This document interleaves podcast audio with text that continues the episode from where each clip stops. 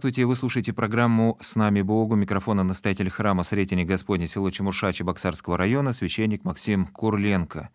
Сегодня в программе мы поговорим о счастье, почему люди счастливые, почему несчастливые, как, соответственно, приблизиться к этому вот внутреннему состоянию наполненности, радости, счастья, какой-то удовлетворенности жизнью – и, безусловно, в рамках нашей 15-минутной программы мы не дадим какие-то универсальные советы. Нет. Каждый находит ответ на этот вопрос самостоятельно, безусловно. Но есть общие направления, есть некий базис, о котором мы и поговорим, так сказать, попробуем очертить общие направления, ну, отталкиваясь от во многом высказывания наших э, святых отцов.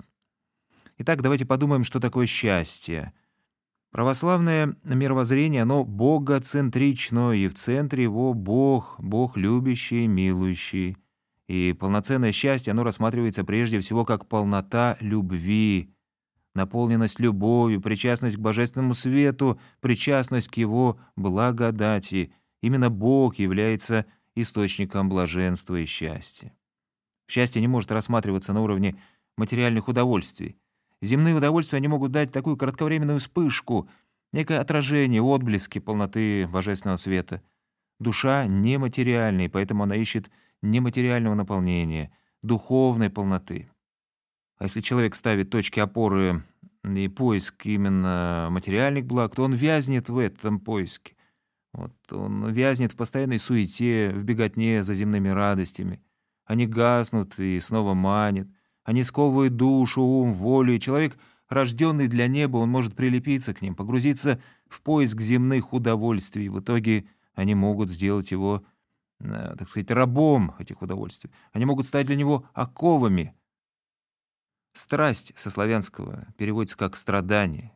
То есть удовольствие, которое приносит на самом деле страдания, вот мы э, называем страстью, то, что приковывает нас к земному и душу, которая бессмертная, вечная.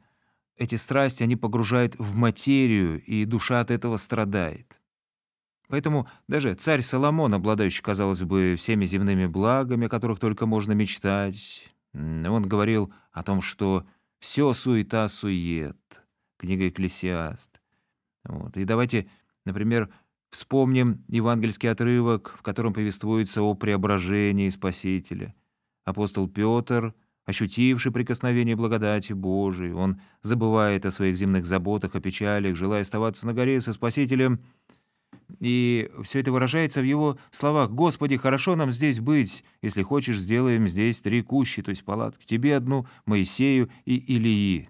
То есть зачем куда-то ходить, что-то искать? Вот она, полнота, вот оно счастье. Душа узнала эту полноту и может быть, как-то, может, по-детски Петр выражает свою мысль, но он говорит от своего сердца.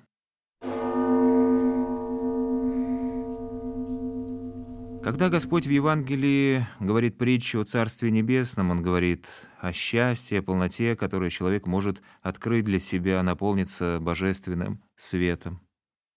Надо только быть учеником Христовым, следовать за Ним, исполнять Его заповеди, быть Духом Христовым — и зерна Царствия Небесного, брошенные в наши души Спасителем, они начнут давать всходы и приносить плоды.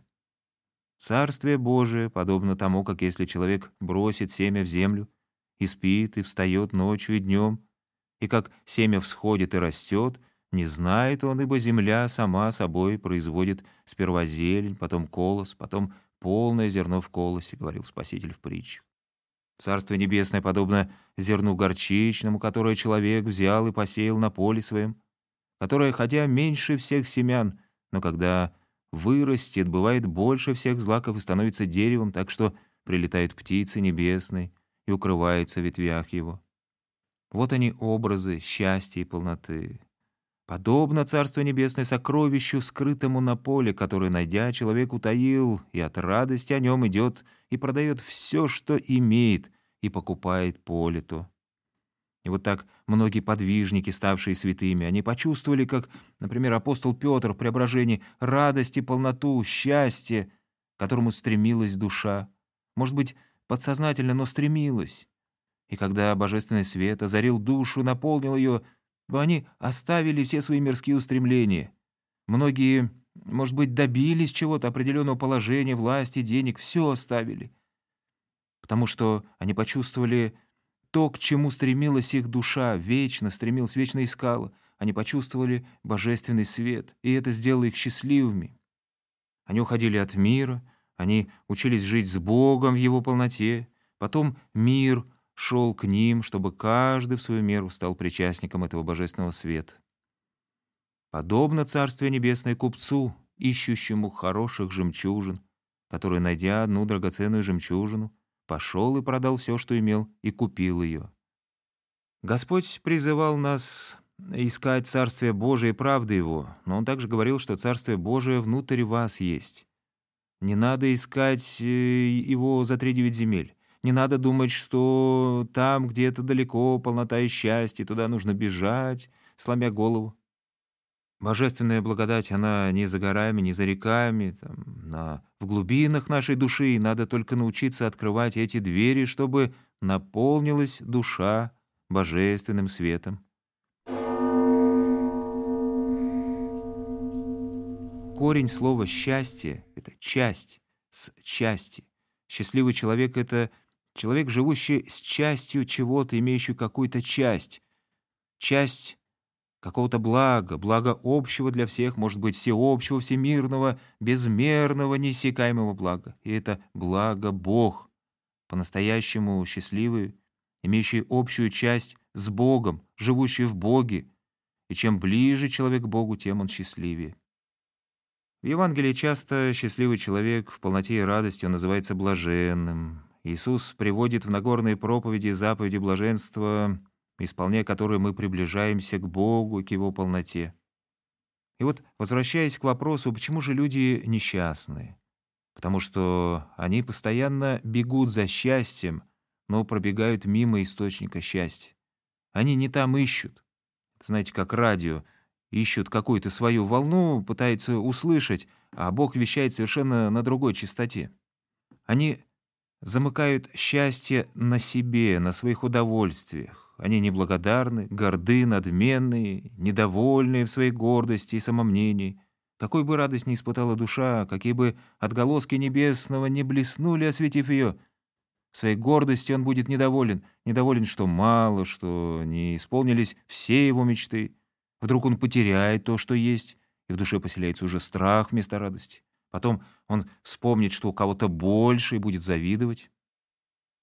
И в итоге все порастеряет.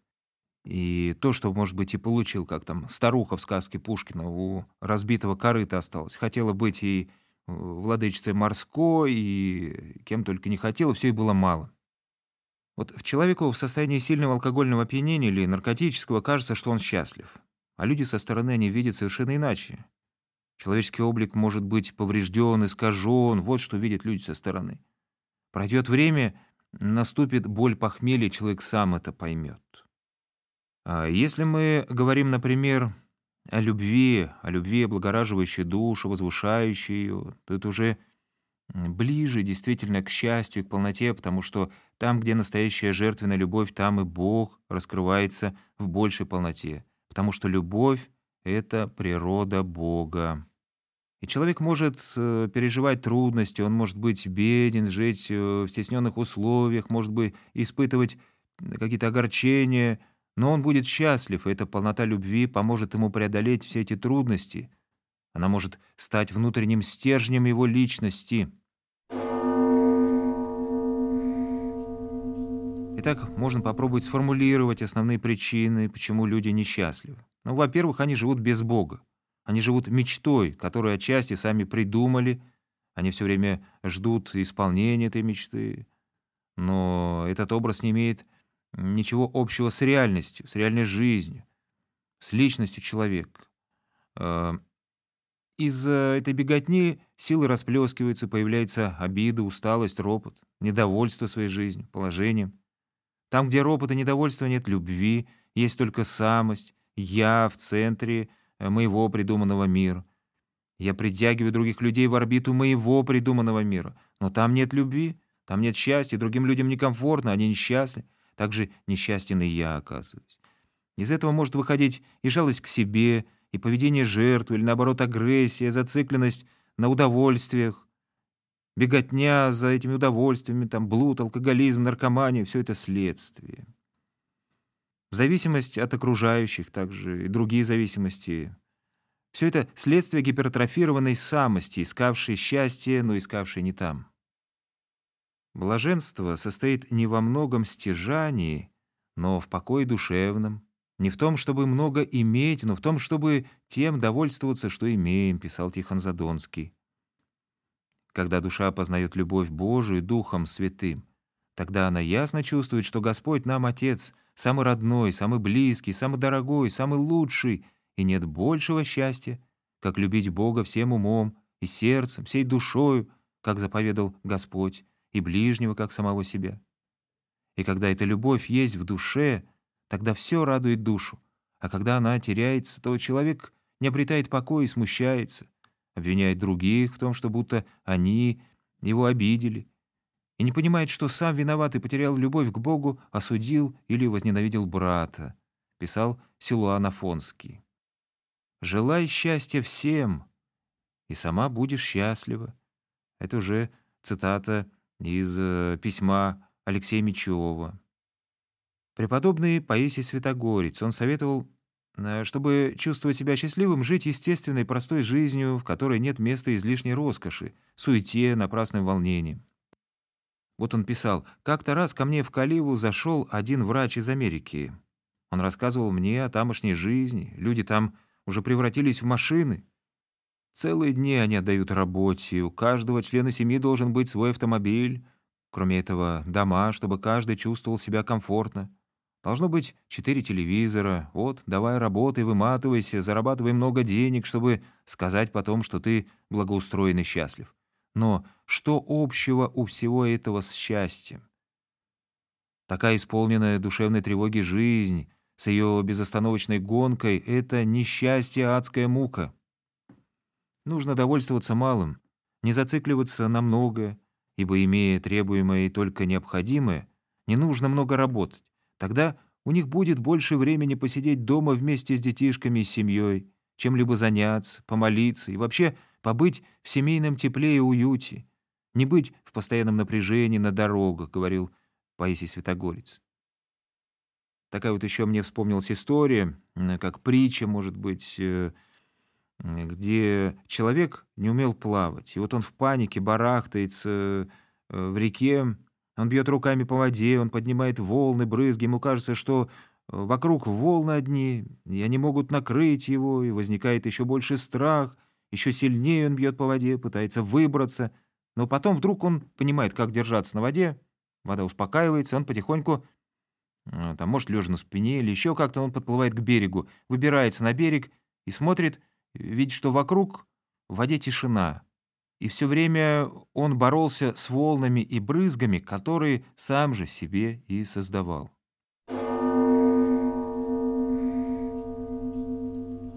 Конечно, как верующие православные люди, мы должны помнить, что качества души, называемые добродетелями, они привлекают в душу благодать Божию и делают человека счастливым. Чистое сердце, мирность, кротость, незлобие, умение прощать, терпеть, любить, верить, надеяться. Если еще мы совершаем труд, приносящий людям пользу, если мы совершенствуемся в своем труде, то мы обретаем радость и удовольствие, мы обретаем счастье.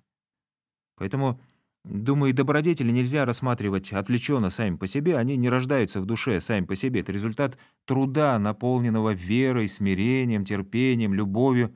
Это результат несения креста. Счастливый человек — это не бездельник, прожигающий чужие деньги, это тот, кто трудом добивается успеха, и успех — это не самоцель. Цель — это труд, это принесение блага и любви, труд, сопряженный с добрыми намерениями. Ну и в заключении программы еще совет от Семена Афонского. Для того, чтобы стать счастливым, самому необходимо делиться радостью и счастьем с ближними. Это умение среди людей самое редкое, но кто постигает его, становится счастливым. На этом наша программа подошла к своему завершению. Микрофона был настоятель храма Сретения Господня село Чемуша Чебоксарского района, священник Максим Курленко. До свидания, до скорых встреч.